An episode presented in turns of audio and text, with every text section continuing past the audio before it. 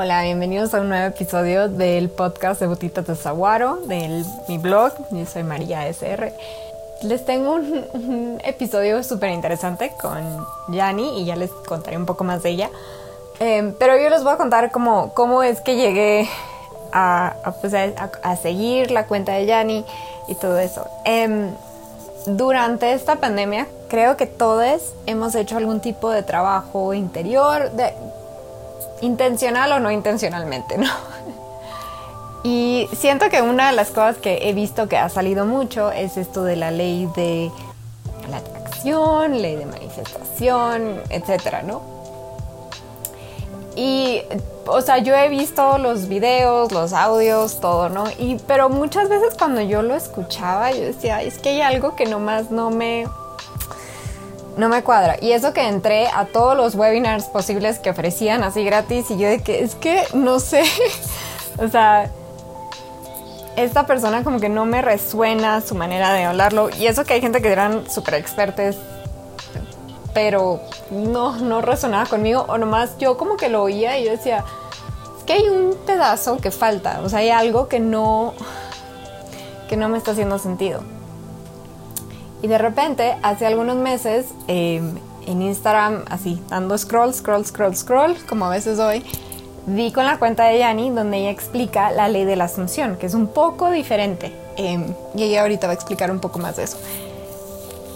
Y la manera en que ella lo explicaba, o sea, obviamente una cosa que me gusta es que ella también te da referencias, ¿no? Como le, especialmente porque mucho de lo que ella hace está basado en el trabajo de Neville Goddard. De hecho, casi todo está basado en las enseñanzas de Neville Goddard, este señor de Estados Unidos de, de mediados del siglo XX que daba estas conferencias donde explicaba. Entonces, mucho de su trabajo está basado en eso, pero me encanta que ella hace referencia para que leas o escuches, porque está tanto para escuchar como para leer en internet las conferencias de él.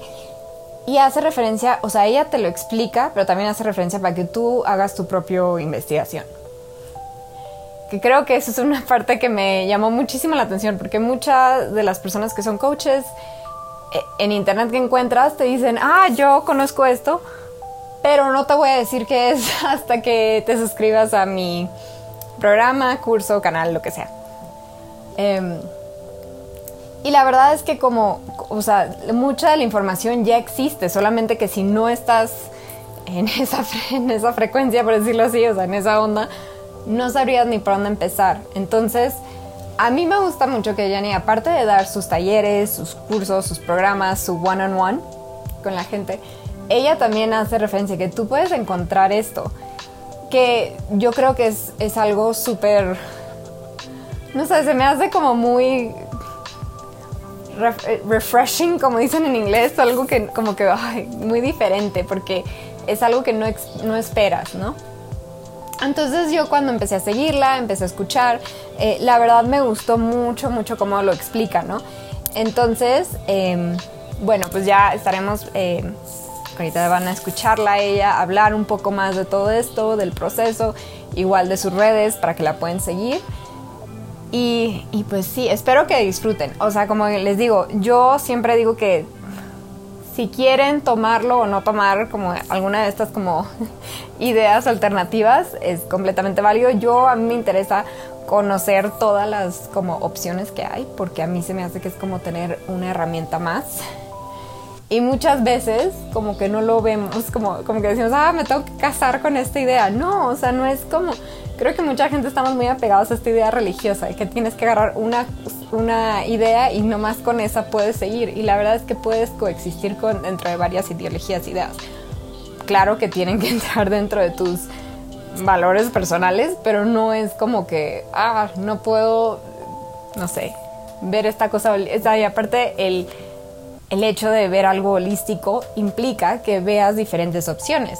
Y que, o sea, puede que una cosa que decía Mesli hace como algunas semanas que salió su episodio, que fue el anterior, era esto de que muchas veces cuando hablaba la gente del craft y de, o sea, del como la práctica de, brujería de algún tipo, como que la gente decía, puedo agarrar de esta cultura y de esta cultura y de esta cultura y sin respetarlo, ¿no? Entonces lo que yo digo no es necesariamente que puedes nomás agarrar de todas las ideas y nomás tomarlas, sino que escojas, conozcas y realmente investigues de lo que te llama la atención para que puedas decidir qué es lo que te queda a ti, qué es lo que no, qué es lo que sí quieres traer en tu bolsa de herramientas y qué prefieres. Mira, ¿sabes qué? Me interesó mucho, pero lo leí y, tal vez resonó o no resonó conmigo, funciona o no funciona para mí, gracias. Em, pero siempre esto de conocer e investigar, ¿no? No más quedarte con la primera impresión, con el primer post que te encontraste en Instagram y ah, ya, me voy a cambiar a esta idea. No, es como realmente eh, conocerlo, estudiarlo, digerirlo antes de hacer esa decisión. Y, y cómo, ya también hacer esa decisión de cómo va a entrar esta idea a tu vida, ¿no? No nomás es como, ah, ya, es cómo la vas a incluir dentro de lo que tú valoras, consideras, piensas, etc.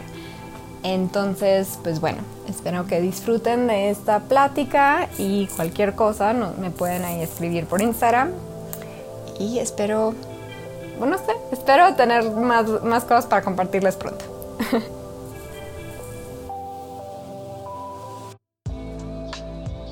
A mí me encanta, o sea, un poco de tu historia, porque yo te veo a ti y digo, ay, ¿cómo es que, cómo empezaste en esto? Porque, o sea, también se va a ir muy chistoso, pero digo, ay, es que es una persona tan joven y tan sabia. O sea, ¿cómo fue que terminaste aquí haciendo eso?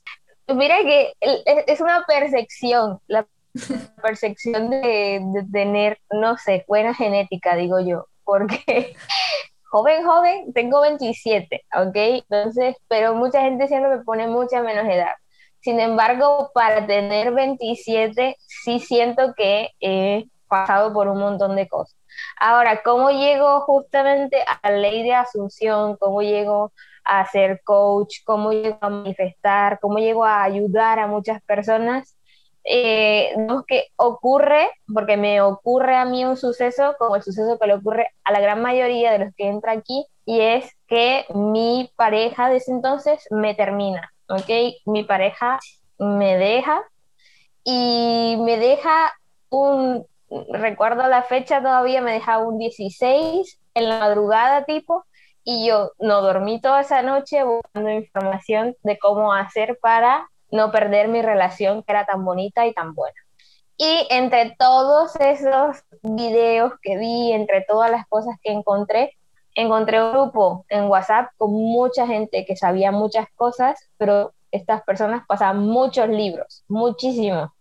Y yo siempre he sido una lectora por convicción, por hobby, por lo que sea, y entonces cada libro que entraba era un libro que yo consumía y lo consumía en horas. Entonces, claro, si al día subían tres libros, yo estaba leyendo tres libros en ese día. Entonces, fue mucha, digamos que mucha información y llegó a ocurrir que lógicamente tenía que llegar una, un libro de que es de pronto el autor que yo leo de cabecera y Neville a mí me hizo mucho clic, como le hace a muchas personas, lo sereno, lo rápido, lo fácil, lo simple que, se, expresaba y escribía y entendí que era lo que me estaba pasando, entendí que era lo que había pedido y de ahí ya, o sea, como que dije, bueno, esto hay que ponerlo en orden, esto hay que arreglarlo esto es lo que tengo que hacer, que es básicamente arreglarme a mí misma. Y cuando yo hice todo esto, eh, en cuestión de meses, de días prácticamente, porque para mí siempre fue como segundos, meses, días, pero todo fue tan rápido, yo veo la manifestación de mi persona, veo como mi, mi entorno comienza a mejorar, empiezo a hacer otras cosas que ya ni siquiera tenían que ver con mi persona específica, sino mi empleo, con mi salud. Entonces eh, me doy cuenta que yo entré buscando cobre y encontré oro. O sea, me encontré a mí misma, encontré todo, todo lo que, que yo sabía que existía y encontré respuesta a muchas de las inquietudes que yo tuve siempre, ¿no? Entonces, eh, entré por un ex, entré por la pareja, pero eh, terminé encontrándome a mí misma y, y bueno, ya eso para mí fue lo máximo. O sea, yo de ahí no, no he podido volver a hacer otras, o sea, no he podido volver a ser la antigua yo. Y bueno, antes de, de, seguir, por ejemplo, ¿puedes, podrías explicar como en tus palabras lo de la ley de asunción, como que es, porque creo que mucha gente como que tiene como que la idea así como una burbujita, pero luego cuando tú le dices, bueno, entonces, ¿qué entiendes? Y se te quedan viendo así como que pues que no sé, vi un libro, vi un post y, como que digo, creo que la mayoría de gente no, se queda como en una como idea, pero luego cuando dices, bueno, y, y la has aplicado, es como, pues es que no sé. Sí, claro. Tu experiencia como coach, o sea, ¿cómo ves como esto de, bueno, primero qué es y aparte qué es lo que mucha gente en donde se queda como pensando que es, pero no, no termina como toda la idea? Claro, bueno, empezando porque es, es algo que toda la vida hemos ejecutado, probablemente sin darnos cuenta. Y no nos hemos dado cuenta porque nosotros tenemos de pronto la percepción de que hay algo afuera de mí que puede estar controlando mi vida. Hay una fuerza exterior que es más poderosa que yo y que está controlando de cierta manera mi rumbo, tiene una voluntad propia y decide, es más inteligente que yo, básicamente. Entonces, eh, al entrar en la ley de asunción nos damos cuenta de que esta fuerza que probablemente sí es más poderosa y sí probablemente sea más sabia que tú, no está separada de ti. Y tú la ejerces cada vez que tú le das consentimiento de verdad a algo.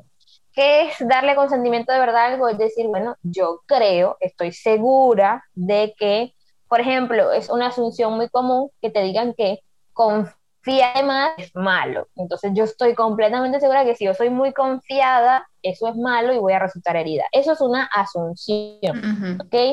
Entonces, la ley de asunción es eso, darle consentimiento de verdad a ciertas ideas. Hay unas ideas que yo creo que son verdad y con ellas me caso. Y esas ideas o esas asunciones pues manifiestan la vida que yo estoy viviendo. Entonces, si yo asumo que confiar demasiado es malo y que yo soy confiada, entonces lo que, lo, que va a venir de consecuencia es que me pasen cosas malas, porque soy muy confiada y luego me pongo a llorar y me victimizo y digo, ah, es que por confiada me pasan estas cosas y todo esto. Y luego la otra parte está en que, ¿por qué mucha gente se enreda? Bueno, porque creemos que la ley de asunción es algo que se ejerce algunas veces y no todo el tiempo. Como nosotros la estamos, digamos que descubriendo para manifestar algo que yo le llamo palmeras, yo le llamo palmeras por una historia bíblica básicamente, es como nuestros máximos deseos. Nosotros tenemos deseos todo el día. Queremos comer, queremos tomar, queremos lo que sea, que haga más frío, que haga más calor, todos esos son deseos y todos son asunciones. Pero hay unos deseos que son como nuestros máximos deseos. Ah, yo quiero tener una casa, yo me quiero casar, yo quiero tener un carro. Estos son nuestras palmeras, por decirlo así. Y entonces nosotros creemos que solamente estamos asumiendo esas cosas y que no estamos asumiendo absolutamente más nada, cuando las asunciones son todas son constantes. Todo el tiempo asumes y todo el tiempo manifiestas. Si yo me diera cuenta de que el proceso de asumir y manifestar es tan simple y lo ejecutamos todos los días, no vería difícil asumir palmeras y manifestar mis palmeras. Porque yo creo que es fácil, que lo estoy haciendo todo el tiempo, lo entiendo así, entonces no puedo ni siquiera ver a estas palmeras como algo de otros deseos como algo muy grande, sino como algo que es tan normal como manifestar cualquier otra cosa. Ese es de pronto como el truco, como lo que, lo que la gente, lo que a veces no podemos dilucidar, o sea, no podemos darnos cuenta de que todo el tiempo lo estamos haciendo. Entonces por eso creemos que es difícil, pero no, es algo que es súper sencillo y que toda la vida lo hemos hecho incluso sin saberlo. O sea, nosotros no empezamos a asumir y manifestar desde que comenzó con la ley. Por ejemplo, yo no empecé en el 2019, yo lo vengo haciendo toda la vida, pero entendí el proceso. Entonces, eso es más o menos eh, lo que es la ley y el que la gente se engancha. Y ay, es que ahorita que decías algo sí me llamó la atención porque también lo acabo de ver eh, en un video que estaba haciendo, bueno, no sé si con esa Esther Hicks, que habla, eh, pero ella decía, porque le hicieron una pregunta sobre la película del secreto y ella dice, pues es que eh, no es un secreto en el sentido de que porque no, no sabes que existe, es como dices, como la gravedad, no porque no sabe, no porque tal vez no supieras que existe, te vas a, no vas a estar pegada al, al piso, ¿no? O sea, no vas a flotar nomás porque no sabes. Y dice, y la ley de, o sea, de la atracción y la ley de la asunción, no es como que dejan de existir porque no sabes, tú todo el tiempo lo estás creando, estás creando tu realidad o estás sacando estas situaciones, nomás que hay veces que no te das cuenta cómo lo haces. Exactamente. Y, por ejemplo, hay un, hay un término que me gusta mucho en, en tus redes que usas de las dietas mentales, que no sé si explicar un poquito en qué consiste, porque como que siento que ese es algo cuando lo explicas, se me hace como algo muy bonito, pero porque mucha gente no, cuando, o sea, es una manera muy fácil de que alguien como que, ah, ya lo entendí, no es de que, o sea, mucha gente cree que para, para entrar a este tema tienen que hacer su, ¿cómo se llama? Su collage, tienen que tener como un lugar en la casa o así, y la verdad cuando tú le explicas es que hace algo tan sencillo como estoy en el carro, estoy levantándome, estoy caminando y ya lo estoy haciendo, o sea, no tengo que pararme y ir a, a un lado de la casa y hacerlo. Exacto. Lo que pasa es que nosotros somos, eh, digamos que seres que estamos, podemos estar en dos, digamos que en dos secuencias probablemente. Una es estar inconsciente y estar pensando de manera inconsciente, o sea, si nosotros estamos conversando internamente todo el tiempo y estar teniendo esa, esa cháchara interna sin darnos ni siquiera cuenta de la cháchara interna. O sea, nosotros no la percibimos como algo extraño, como, hey, escucha, mira lo que estás conversando con tanta facilidad, o sea, con tanta liviandad, cómo se te salen esos pensamientos con tanta sencillez y que luego esos pensamientos van a ser la, vas a verlos materializados en tu mundo. Entonces, la dieta mental es, es, exactamente igual a una dieta gastronómica, pero una dieta con nuestros pensamientos. Entonces, si yo, por ejemplo, una dieta gastronómica, yo quiero ser una modelo de Victoria's Secret, yo no me voy a convertir en una modelo sin antes haberme comportado como una modelo. Entonces, si yo quiero tener el cuerpazo, pues lógicamente lo que yo tengo que hacer es comer como esas modelos para poder tener ese cuerpazo. No voy a esperar a que el cuerpazo aparezca para yo comer como esa persona. Entonces, lo mismo es nuestra dieta mental. Yo empiezo a primero a observar qué es lo que estoy pensando, qué es lo que, es lo que más frecuentan mis pensamientos, qué es lo que más aparece en mi conversación interna. Y ahí yo razono y digo, bueno, yo estoy pensando que esto está bien, que esto está mal, que esto está grave, que esto está pésimo, ¿ok? Y si yo no quiero seguir viviendo esa realidad o más de lo mismo, yo tengo que cambiar mi dieta mental, debo cambiar mi conversación interna. Entonces, una manera muy práctica de cambiar esta conversación interna, por ejemplo, es cancelar la evidencia de los sentidos, que es básicamente no le prestes atención a tu exterior, que es el reflejo del muchísimo tiempo, y concéntrate, concéntrate en cambiar concéntrate en cambiar esas palabras, concéntrate en cambiar esos pensamientos, concéntrate en cambiar esa dieta, eso que estás consumiendo dentro de ti para que tú puedas ver este reflejo afuera. Entonces, una dieta mental es. Yo enfoco mis pensamientos en mi objetivo. Si yo quiero algo, yo no tengo por qué estar pensando que es difícil tenerlo, que es complicado tenerlo, que mm, por algunas razones X que no conozca, no lo voy a poder tener. Porque las mismas, digamos que la misma evidencia que yo tengo para saber que lo puedo tener es la misma evidencia que yo tengo para creer que no lo puedo tener.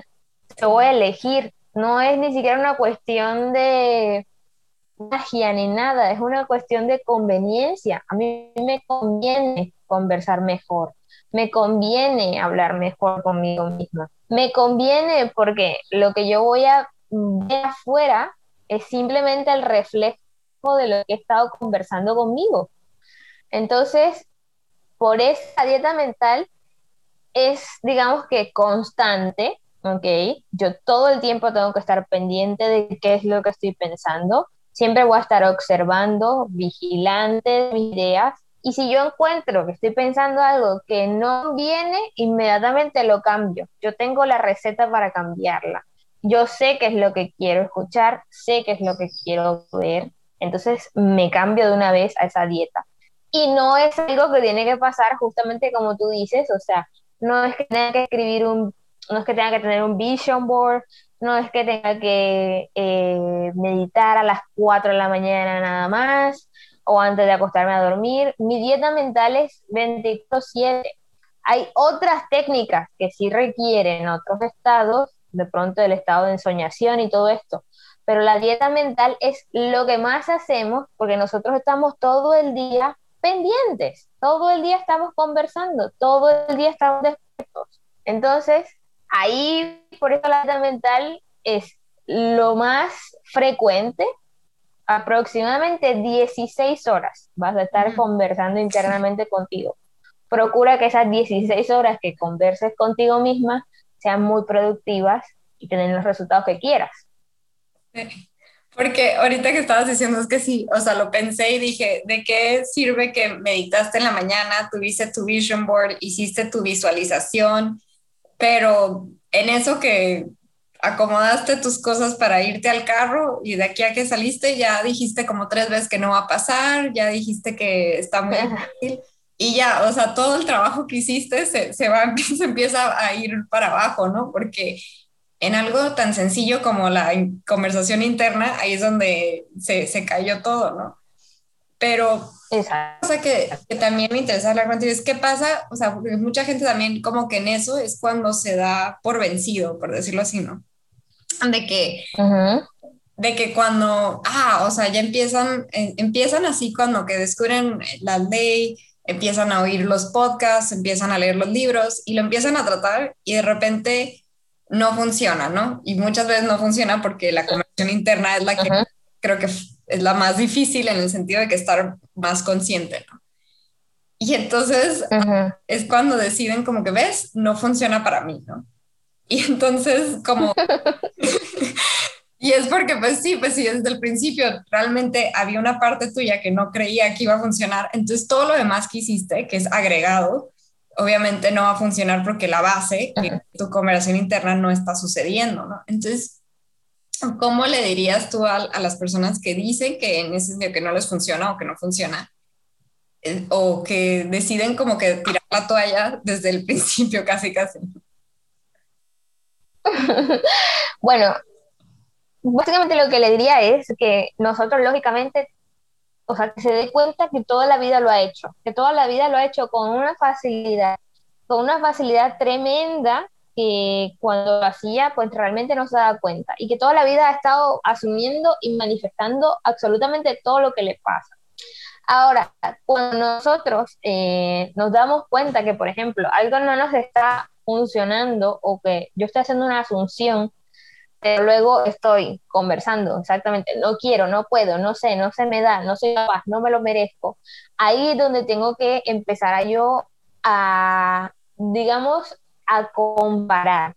Si esto que yo quiero realmente lo quiero tanto como para que implique que yo pueda ser responsable de esto, responsable de que no depende de más nadie y diga, bueno, listo, ya, no más, no más estado de víctima, no más, así sea por hartazgo, así sea por cansancio, así sea porque no hay otra solución. O sea, en, la cuestión de las parejas, esto, bueno, realmente hay mucha gente que se puede rendir y ya, pero hay procesos, por ejemplo, de enfermedades terminales donde realmente la esperanza es lo último que te queda. Entonces, en esos, en esos momentos, cuando tú sientes que es de vida o muerte, por ahí es donde comienzan a funcionar los milagros, porque tú te, o sea, literalmente ves que no hay un plan B, que es lo que nosotros Entonces, si tú de verdad quisieras esto, para ti no habría otra opción, o sea, ni siquiera existiría la opción de rendirte, ni siquiera existiría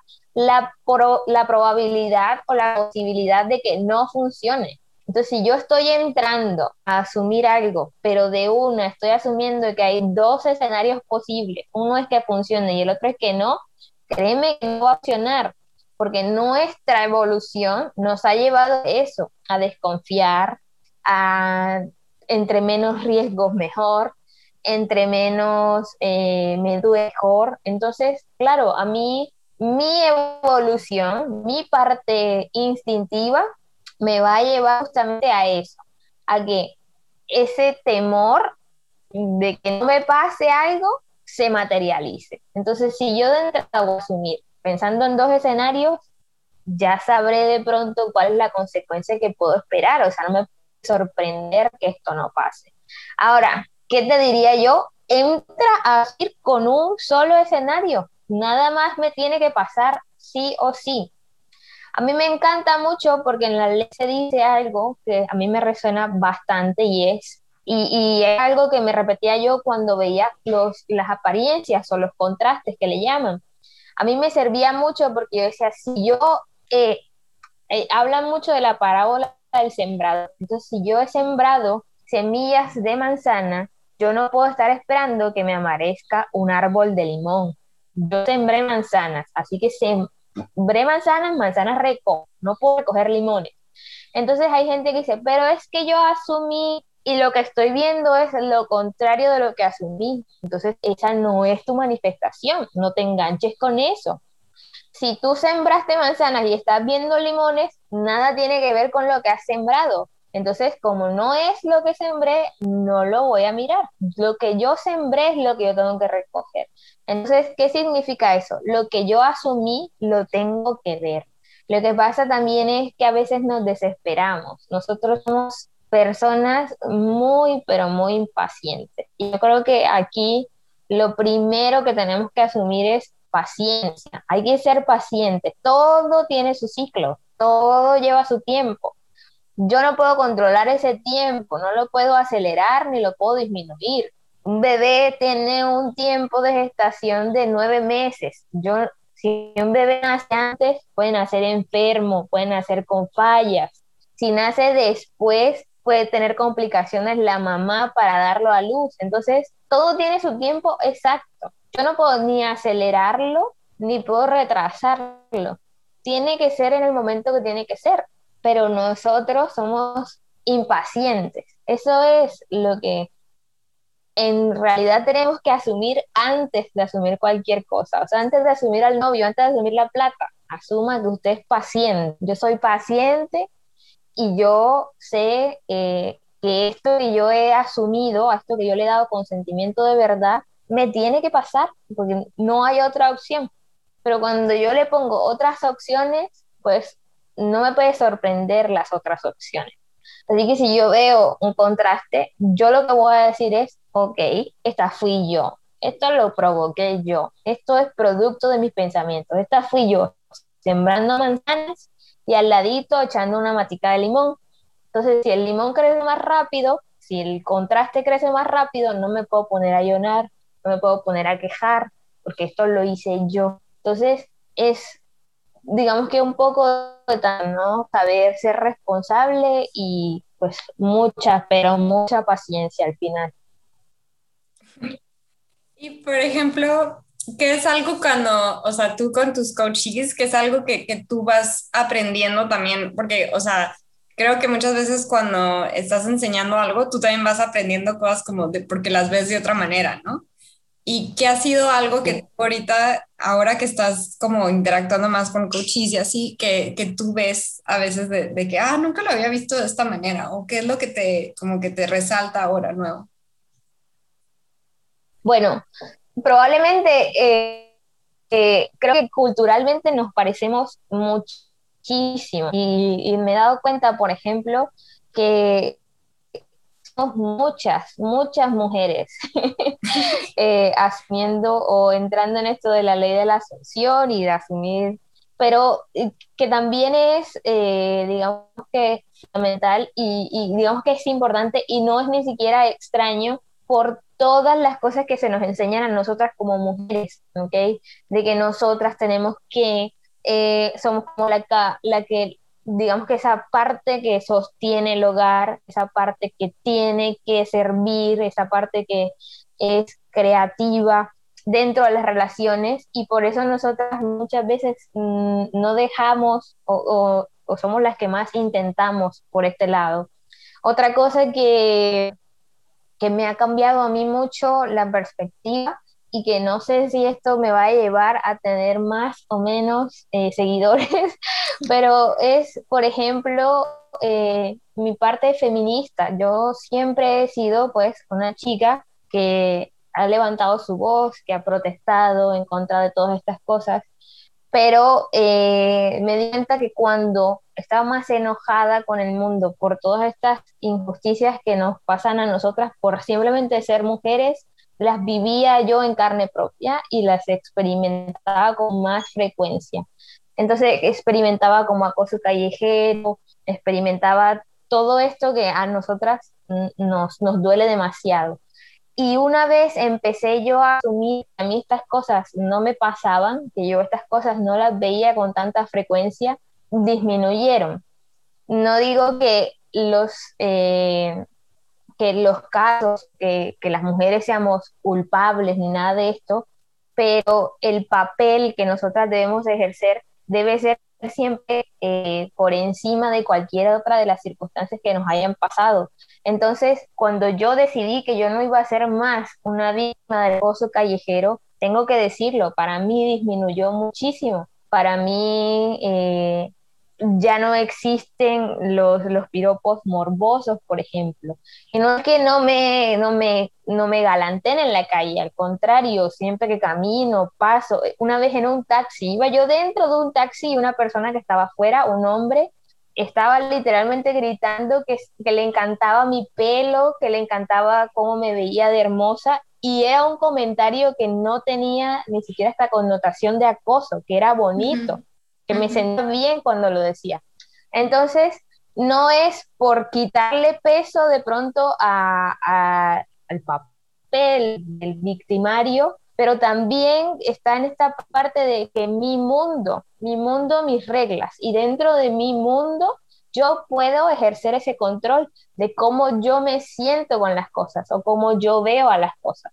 Entonces, esto, por ejemplo, lo aprendí eh, desde que conocí la ley. Para mí, y soy fiel testigo de que las experiencias desagradables han disminuido porque aprendí a que yo asumo las cosas. Yo asumo que si yo salgo con una falda a la calle, si yo estoy asumiendo que me van a acosar, si yo estoy asumiendo que estoy en peligro, pues lo más probable es que estas cosas me sucedan. Digo que hay días que yo batallo conmigo misma, que me siento vulnerable. Yo salgo, por ejemplo, por las mañanas solita a caminar o al gimnasio, lo que y te digo que ahí puede entrar estos ataques de pánico normales que le entra a una mujer y decir, no puedes estar sola tan temprano, no puedes hacer esto, no puedes hacer esto, pero tiene que estar después de esa conversación interna, después que te das cuenta de que estás pensando mal y como estés pensando mal, tiene una consecuencia, entonces sale esa parte dentro de ti que te dice, cálmate, cálmate que no es así, cálmate que tú estás en control, cálmate que todo está bien, que vas a llegar sana a tu casa, que no te va a pasar nada. Y pues realmente eso termina sucediendo. Entonces, para mí, por ejemplo, eso cambió radicalmente ese, ese enojo de pronto. Ya no me siento tan enojada, ya no me siento tan triste, ya no me siento tan mal, pero porque yo misma ejerzo ese control. Y pues que con mis cochis también, o sea, siempre, siempre les digo a las chicas, hay que despertar esa parte de nosotros, hay que despertar esa parte que sabe que está en control y que cada uno de nosotras lo puede experimentar. Nosotros tenemos el control de nuestra vida, ni siquiera el control de nuestras relaciones, ni siquiera el control de los hombres, nada. Es el control tuyo, las órdenes son para ti.